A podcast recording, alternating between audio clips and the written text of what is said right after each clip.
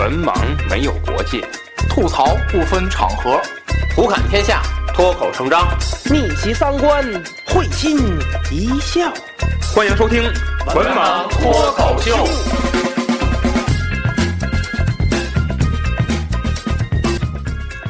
Hello，大家好，欢迎收听最新一期《文盲脱口秀》，我是阿飞。我是卫士，嗯，本期呢，我们进行一期这个，嗯，时事热点啊，很久没有和大家去录时事热点的话题了，很久没有线下录线下录热点了，对对对。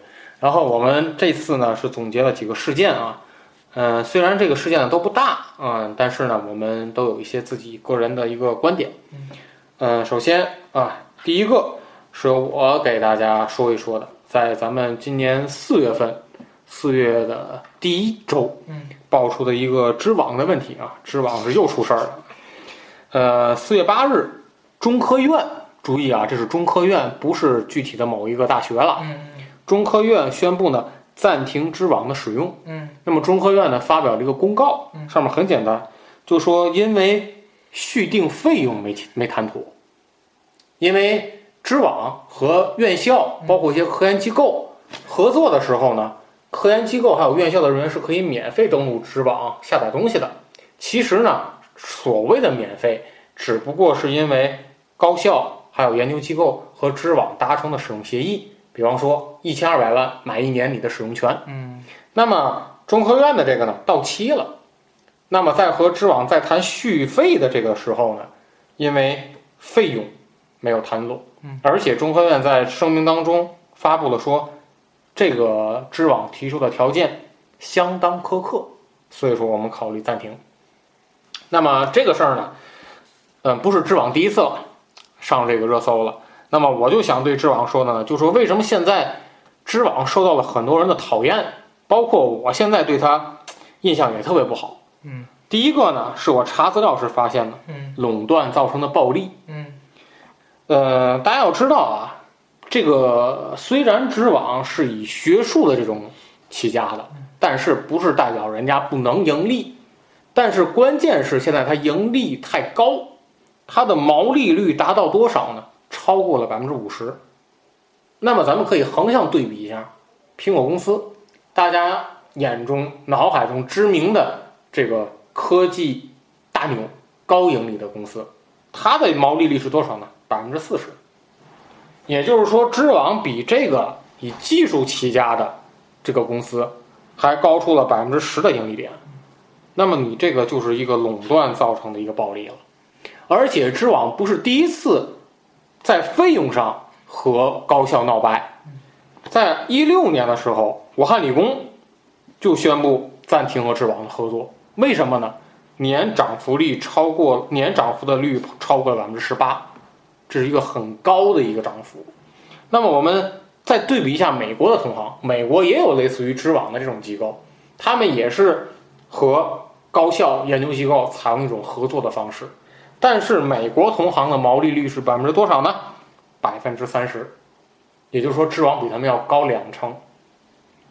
那么你垄断有暴利，你让我们体验好点儿也可以，但是知网不知道拿这笔钱去干什么了，没有用来它的在没有用在它的系统维护和提高体验率上。关键在哪儿呢？第一个，查重，不止一名学生反映，论文查重就是显得很无脑。比方说，我引用了某条公式定理，啊，定理。那么因为这个定理呢，最早肯定有人写论文时就用过，查重的时候还给人用出来，这定理是没有办法更改的，对吧？我觉得这种的不应该算作人家的重复，啊，那你这种查重的体验，我觉得是非常不好的。嗯对吧？还有一个呢是查重不对个人开放，就是在现在这个时候呢，嗯。很多嗯、包括像高校，嗯。嗯，哪怕普通基础教育，比方说像我夫人他们的基这种基础教育，嗯。他们评定职称嗯。也是需要用到这个论文的。嗯。但是现在呢，这些机构呢需要你投稿的论文呢嗯。放一份这个查重报告，知网是不对外、不对个人开放查重的，我们就得采取一些非正规的手段，按道理来说，现在都是非正规手段。哎，我想问，淘宝那个不说也对，就是非正规，就是非正规。那那准吗？他们反正我查资料啊，淘宝那些是怎么来的呢？啊，有的这个科研单位或者院校，为了因为费用不很高嘛，嗯，他向外面做一个外包，哦，就说我利用我的和知网合作这个权限，我通过哦给你等于他出来赚钱。等于相当于就是，相当于就是那个，相当于合租，哎，对对对，对对对，是这样的一个。就我一个人租这房五千块钱，但我要分卧室租，我就跟别人对，就我我五千块钱再租了，然后呢，我花两千块钱我租给别人一个卧室，一部分，对嗯，它是采用这样的一个模式。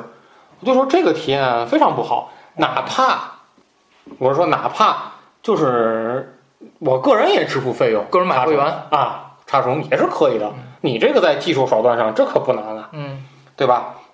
还有一个就是充值，这个曾经让大学生告过，就是为什么我一次非得只能充五十和一百？当然现在改了啊，我可以充值任意金额啊。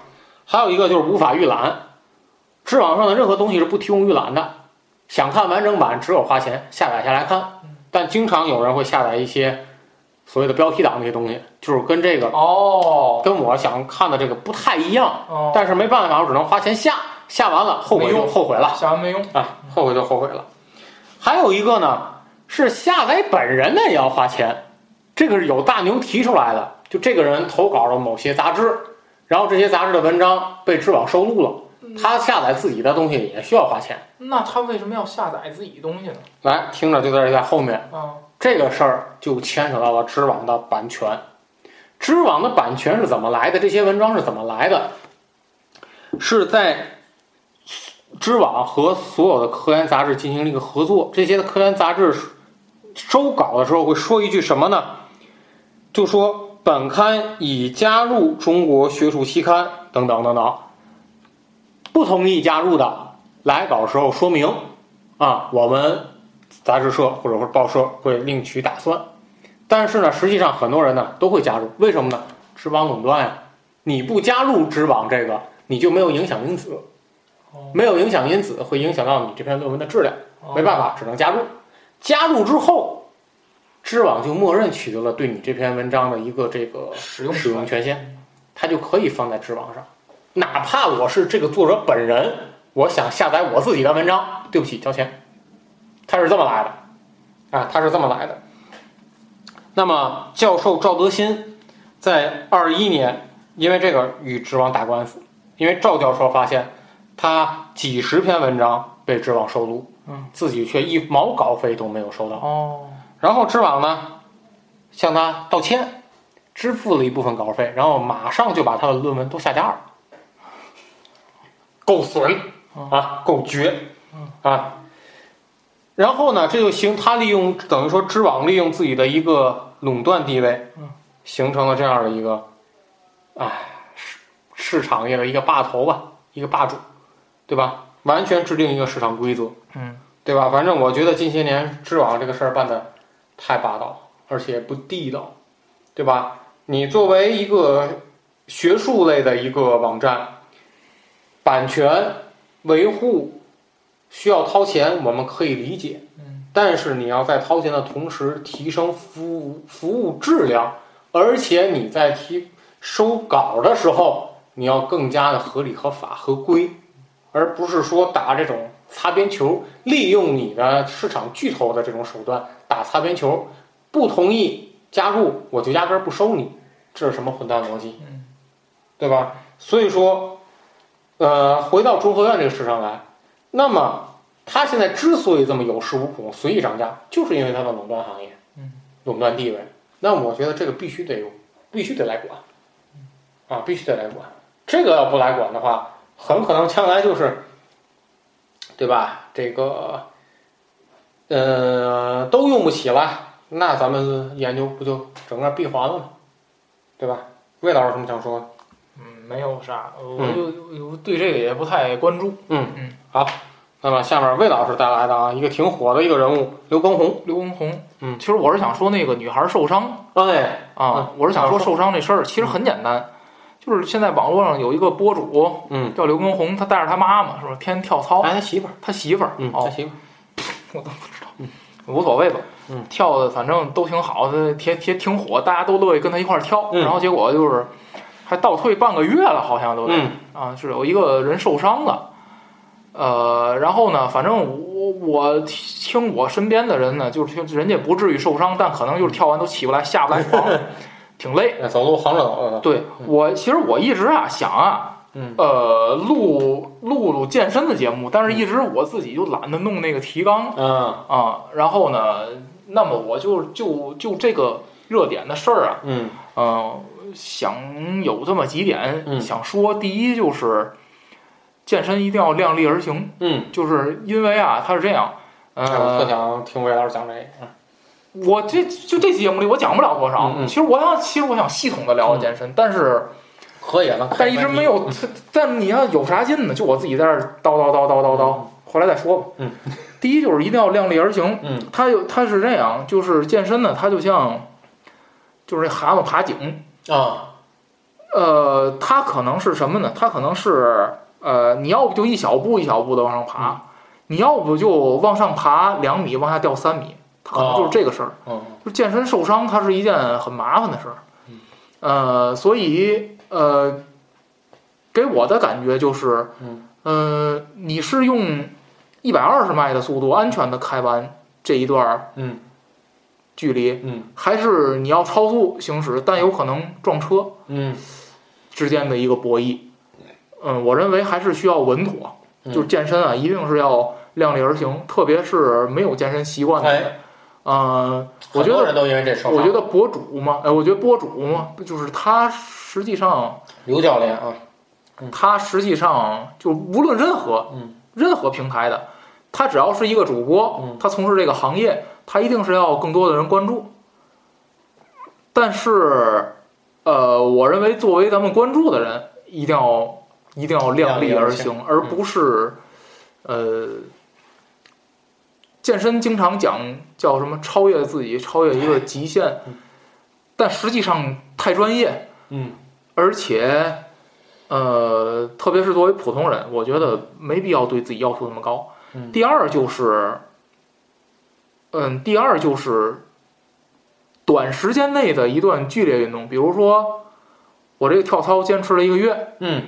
然后就停了，嗯。我呃我的观点就是，还不如这辈子你都别运动，哦，因为你你跳这一个月，然后不跳了，是对身体更有有更大的一个伤害，嗯，就是他会不习惯你你你你的这种来回这种对这这方式的切换啊，对这种身身体的，所以也是我就在此我想提醒广大想运动的，包括也很多人嘴上喊着减肥减肥的那种人，就是说你一定要选择一种你能够坚持一辈子的生活方式。嗯。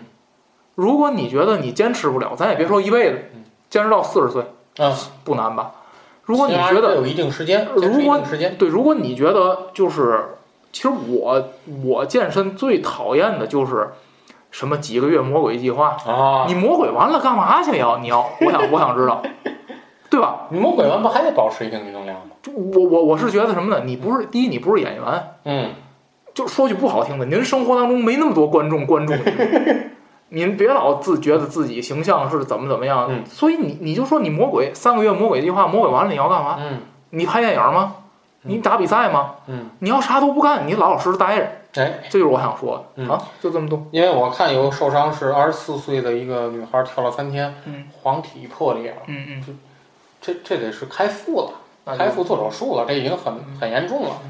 然后我就想说的是，他为什么这么火呢？我就觉得他是反映了当今人们的一种焦虑，因为你像我对不，我对健身一点儿也不感兴趣，嗯。我也不了解，嗯。但是我都能说出两个健身教练来。郑多燕，听过吧？当年的好像听女子说郑多燕，帕梅拉，嗯，这我反正听过，帕梅拉塑形什么的。嗯。然后这几个名词儿，魏老师可能听过，A 四幺，啊啊，然后锁骨这儿放硬币，啊，还有那个凳子下腰，嗯。这腰这是成九十度那个，那个就是身材的一种焦虑嘛，对吧？对自己身材的一种焦虑，然后这些焦虑就会让这个呃，很多参与的者一参与者一口想吃个胖子，就像魏老师说的，魔鬼计划嗯健身出来，但很多东西不是这么搞的。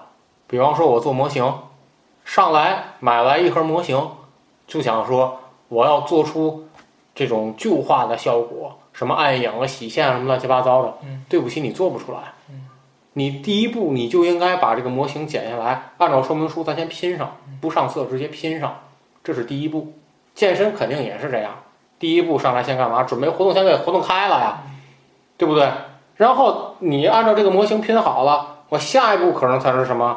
哦，上色啊，看看上漆怎么上，然后再是什么？做出精美的一些花纹，做出一些旧花等等。最后了，我可能这些东西都掌握了，我可能把一个静态的模型通过改动让它可以动起来，起码推着跑这种的，对不对？它是有个循序渐进的过程的。但是像这些 A 四幺啊、锁骨硬币等等这些造成的一个什么？你赶紧啊，赶紧练吧！你看我们都这样了，你还不这样，内卷吧？啊，跟内卷也有联系，对不对？但是我还想有一个隐忧，他这玩意儿能长久活下去吗？对吧？不好说，对吧？不好说。嗯，反正我觉得，嗯、我还在旁观。就这玩意儿，我也不知道它科学不科学。我不知道魏老师看他练的那些动作，没有看过，但是跳操一般是跳操只能让让你脱水，对吧？反正我也不知道他这玩意儿有没有科学依据，因为我始终觉得健身必须要科学，不科学的话，实际上不就是为了受受伤吗？不止健身要科学，运动也要科学。啊对呀、这其实要科大家学的。大家都，我觉得啊，普遍大家都看不起这个体育体育老师。体育老师就是课前带咱做的那个准备活动，准备活动，嗯其实大家都不认真去做，但实际上呢，体育老师要比你专业的多。哎就是就是对广大听友来来来我来说啊，就是体育老师要比你专业的多，人家起码最次最次是个二级运动员。哎，对对对对对，就是人家人你不是说，就就就是那阵儿男生嘛，嗯都恨不得赶紧解散了，拿抱个球、啊咱就踢去奔操场去了。打去了，嗯，实际上你错过的是最重要的环节。为啥冬天要先跑两圈儿？嗯，活动活动踝关节儿，哎，外关节就是啊，腰啊，脖子呀呃，，怎么样？那都是，那就是说，嗯，那个就是你打球打得好，踢球踢得好，跟你会不会运动嗯是两码事儿。对，为什么有的人嗯，你踢球，我你说我能进球，嗯打篮球我能进球，嗯但未必代表你会运动，嗯，所以你受伤嘛。职业运动员他们不都赛前有热身吗？是的，就嗯职业运动员人还受伤呢，就那人家做那种保护措施。对啊，我还听当年科比来中国的时候，就是说要打一个线下的一个练习赛，其实根本人家跟球迷打，人家根本就不用太认真。嗯。科比热身半个小时，对啊，足球不都是这样吗？先热身慢跑，不是说到点儿了，像咱北京时间七点半，好，大家一块儿上楼梯吧，不是，人家前期先热身。所以嗯，所以你身体好不好，跟你会不会运动是两码事儿。就就安老师应该比较就是了解，就是咱说会，咱说做题，嗯。你这道题做得出来做不出来，跟你会不会做题嗯，那是两码事儿。。对对对对对，嗯，对，好，嗯，第二个事儿啊，第三个是我最近在微博看的嗯，MBTI 人格测试。嗯。最开始我都不知道这是个什么东西，嗯。就突然有一天啊，我在微博上就看，这个就上热搜了，嗯。然后呢就不断的给我推，原因起点后来我查明白了，是谷爱凌做过，好像是，嗯然后还发了一个微博，嗯。然后这玩意儿就火了。嗯。它是什么呢？简要说啊，嗯。呃，把人呢划分为了划分为了十六种人格状态，然后呢四大类，什么分析家、外交家、守护者、探险家，嗯。然后你答其中的题目，通过题目呢决定你属于哪种人格特性，嗯。对吧？反正我先第一个啊，我对这玩意儿有质疑的，就说单纯的依靠这些题目嗯就能分析出了人格特点，甚至为你的这个职业选择做指导，这个东西是不是可靠啊？这我特特别有疑虑，对吧？咱不排除啊，有些专业的这个东西，嗯比方说像什么这个呃情绪抑郁的这种嗯心理学家或心理医生，嗯确实会让你去做这个问卷答题，但是我估计它是不是也是一种就是辅助手段，来看你是不是这样。嗯它更多的是需要人家人和人之间通过交流着看你评估你是你的一个状态。嗯同样，我觉得这个光靠这几个提议，就完全把你的人格都能看清楚了，还把这个职业指导都能给做出来，我觉得这个太悬了，这个太悬了。第二个就是有人在网上做了啊，做了三次，结果不一样，对吧？那你这个是不是印证了我刚才所说的这玩意儿准不准呢？对吧？第三个就是我觉得这个东西啊，就使人就标签化。比方说，我做出来是分析家中的一种性格，那么我就永远是他吗？不是啊，人是会变的呀。啊，人没有这么简单，人不是一成不变的，对不对？而且呢，我突然发现现在这玩意儿成了一个盈利新手段。我从来没搜过，我也从来没什么，就因为我点进去看过一次。现在微博上好多给我推这个嗯性格什么测试，这个测试，而且就是你答进去，答完题之后，需要充点值才能看到你的这个结果，这这不行骗手段吗？这不就，对吧？对吧？这这这个事儿，我觉得，啊、你说我花九块九或者十十几块钱儿图一乐儿也行，对吧？但我就怕有人拿这玩意儿当真，嗯对吧？就说人怎么办，这个工作怎么选，那是你实干出来的，是经过呃精心的这个考察或者说是这个调查才做出来的，而绝不是说我答几个题就解决了。反正我对这个玩意儿不太相信。嗯，魏老师呢，魏老师，嗯，我想起来之前那个，嗯，那叫什么一年一度喜剧大赛，啊，黄渤我还说过，嗯嗯。说答什么题，然后发现一直以为父母那岁数了才是嗯容易上当，结果自己差点也上当了。嗯嗯，你个意思。嗯行，下一个魏老师带来的就那环球影城，又出事儿了。呃，环球影城，环球影城是死了一个心脏病突发的还是什么？反正好像是心脑心脑血管疾病。做某项就是运动很也很久以前了，很很久以前了，这嗯这这过了也快快一个月了。哎，就我想说这事儿啊，这个后来我是看新闻，嗯说环球影城一定得一定是是一定会承担责任的。嗯说这种这个开游乐场啊这种大型娱乐项目，它有责任提醒、呃呃来玩的游客，就说有一些禁忌症嗯是不可以做这个项目的。我认为这半句话说的没毛病，嗯后半句话就混蛋了，就是说环球影城是肯定要承担责任，并且就是就是等于就是连官司都不用打，嗯就是你这儿死人了。哎，你就该赔。嗯你就得赔。那么我觉得这完全是混蛋。嗯，甭管哪条法律的，我都认为他混蛋。嗯，因为呃，咱先说环球影城这事儿，嗯我认为这种娱乐设施只有两条路可走。嗯第一就是我可以提醒，嗯就是我只尽到提醒的义务，就是说这个，呃，多少，比如说就是什么血压多少以上的不能玩儿。然后什么心率多少以上的，或者是有什么疾病的，嗯。不能玩儿。嗯。我我只是做到提醒，我就提醒你了。嗯。好，提醒完了，嗯。我认为这是一条路。嗯。第二条路就是门口门口搁俩大夫，嗯。搁一仪器，嗯。做过了，那没办法，我被免责，对吗？嗯。我作为一个我作为一个就是娱乐娱乐设施的一个经营经营者来讲，嗯。我就被免责。嗯。那等吧，检查完了再上去。嗯，对，上不去，一天，比如说我本来我这项目一天能玩五百人，就一以天二百。就就五十了啊，就五十，你等结，你得先等结果吧，对对对对对，对吧？你得等，你得先等结果，而且就是如果要这样的话，别的医院做的我都不认，我就在我这儿。甭二十四小时什么以内，就跟咱现在说二十四小时以内核酸哎不认，就这儿现场，就这嗯就是想说，你昨天不血压高，不代表你今天不血压高啊。你你那会儿血，对呀、你刚才血压高不代表现在不血压高。对呀、我不认别地儿，你就现场做，做完行上去，上完上去完了再出事儿，检查我都做完了，我我我免责，只有这两条路，嗯，没有第根本就没有第三条路可走，我就认为啊，没有第三条路。他无论做成什么样，他都会赔钱。然后咱横向再推，嗯，糖尿病患者到饭馆吃饭，吃完了他他犯病了，哎，饭馆有没有责任？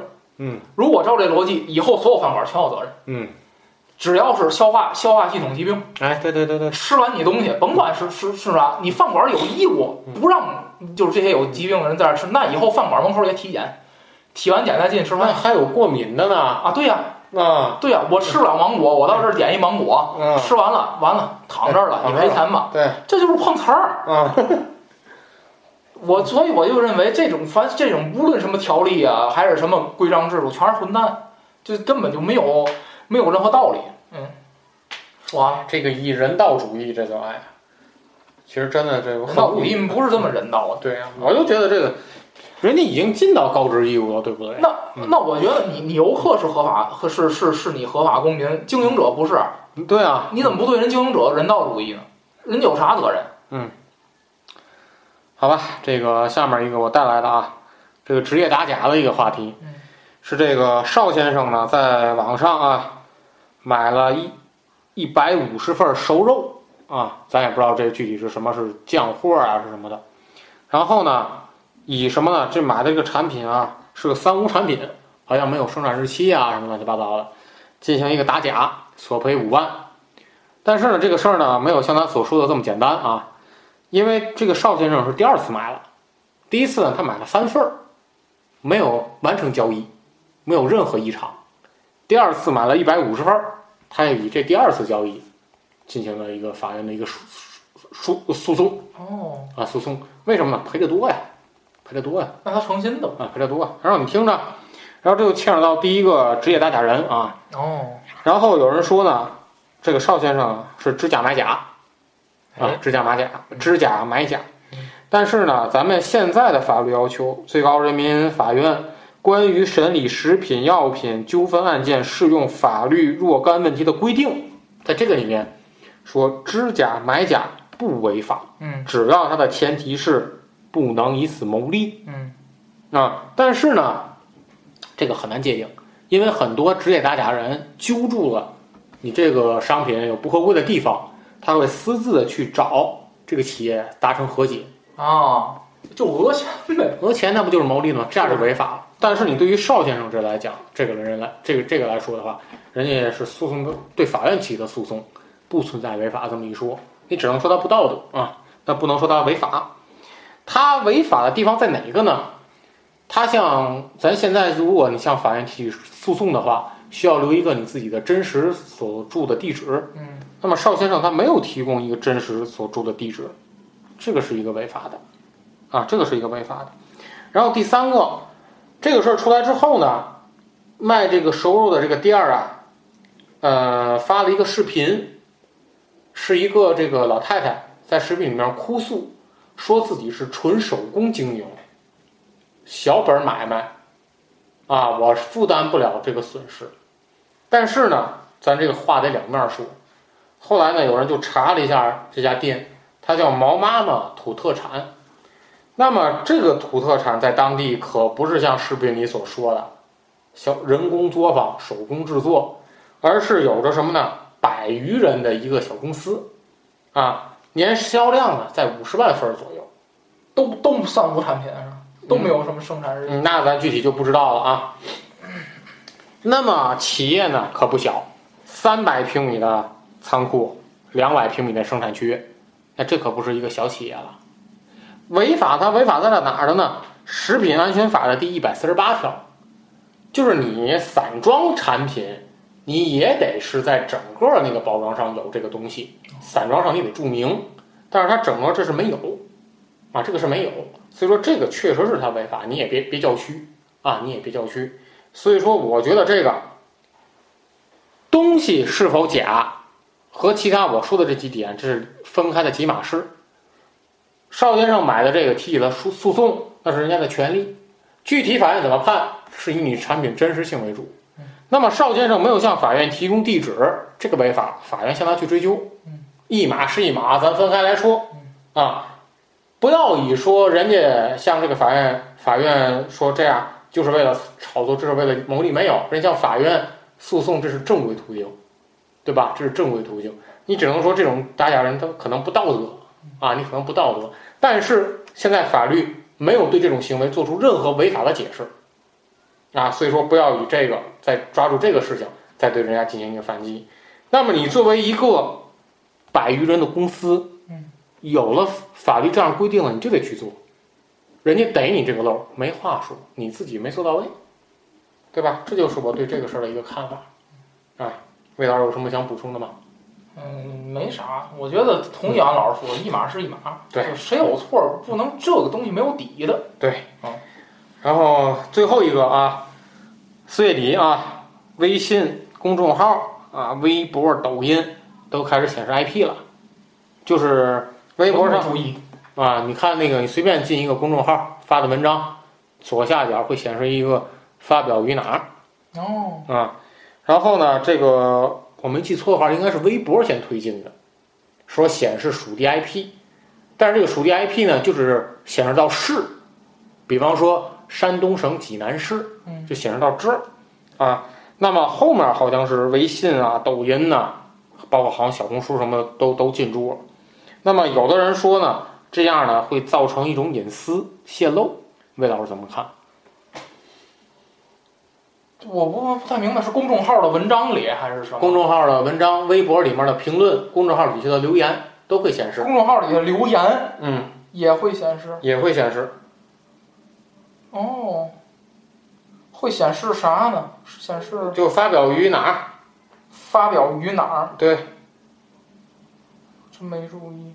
嗯，比方说这是这是评论，哦发表于山西、啊，哦，就这种啊，这个还是而且没有办法强制关，那是代表此时此刻在山西，对，在山西。是跟着手机号走。应该我觉得是你定位吧，哦，对吧？是 IP，根据 IP，因为好像发朋友圈儿以前是能手动定位，嗯嗯，就是它在底下有一个蓝字儿，你还可以点，啊是个地对对址是吧？对对对，哦，现在改成强制的了。哎，这不可能是公众号的文章，我知道，我知道，嗯。就是那个的微博，哎呦，还真是，那就这这，我觉得挺要命的。嗯 但是，我觉得是什么呢？我觉得是对于我这种来人来讲没啥影响，嗯感觉，嗯，嗯，确实没啥影响。他是干嘛？为了要疫情防控吗？还是不是有人说他会暴露泄露自己的隐私？不是？他不是一只是一个市吗？嗯他是为了疫情防控吗？还是干啥？不太明白。但是对我来来讲，是确实是暴露一部分隐私，但是嗯但是对我也没啥影响。我我感觉啊，我感觉没啥影响，对我来讲。嗯嗯嗯，反正我觉得这个有好有坏吧。我觉得好的话呢，但确实没必要。我我我觉得啊，我觉得可以减少一部分网暴，啊，一些为什么呢？也不不能叫做网暴，减轻一些，比方说这个带节奏的，还有一些乱冒充当事人的，哦，啊，比方说这个事儿突然，比方说这事儿发表，呃，但我觉得这，但是如果这打要打起来了的话，还会增加地域攻击，哎，这个是我想说的，所以这会增加一个有利有地域的一个对啊，歧视。所以有有利有弊嘛，就没啥必要。我们都确实觉得没啥必要。啊，就像这个，嗯。啊，发表于北京，啊，你要想显示显示全了，啊，底底下这就啊有北京有河北，啊姓名、性别、那身份。那网暴就少了，嗯那个什么家庭住址、工作单位，对吧？你要显示，你显示全了。那网暴就彻底少了，啊！那网暴网络暴力的话以后键键盘侠也没法干了。哎，对对对对，啊啊，反正我觉得这个事儿，反正有待商榷吧，嗯。看看后面怎么样。反正我现在就觉得是这个能够减少一部分乱冒充当事人蹭热点的一些东西，这些能减少，对吧？但是呢，具体怎么说的，反正现在各执一词啊。我也不太觉得这玩意儿就一定能泄露个人隐私，因为，嗯，这是个地名儿，只是一个泄露不了什么地方，对吧？只是一个地方，对，但是啊，有人不同意见，好吧？嗯嗯，咱就说这么多。好，嗯，本期呢，实施呢取了几个这个，呃，这一两个月发生的一些事情啊，呃，想和我们进行话题交流的，可以在节目下方留言，或者在交流群当中和主播们进行交流互动。咱们下期再见。再见。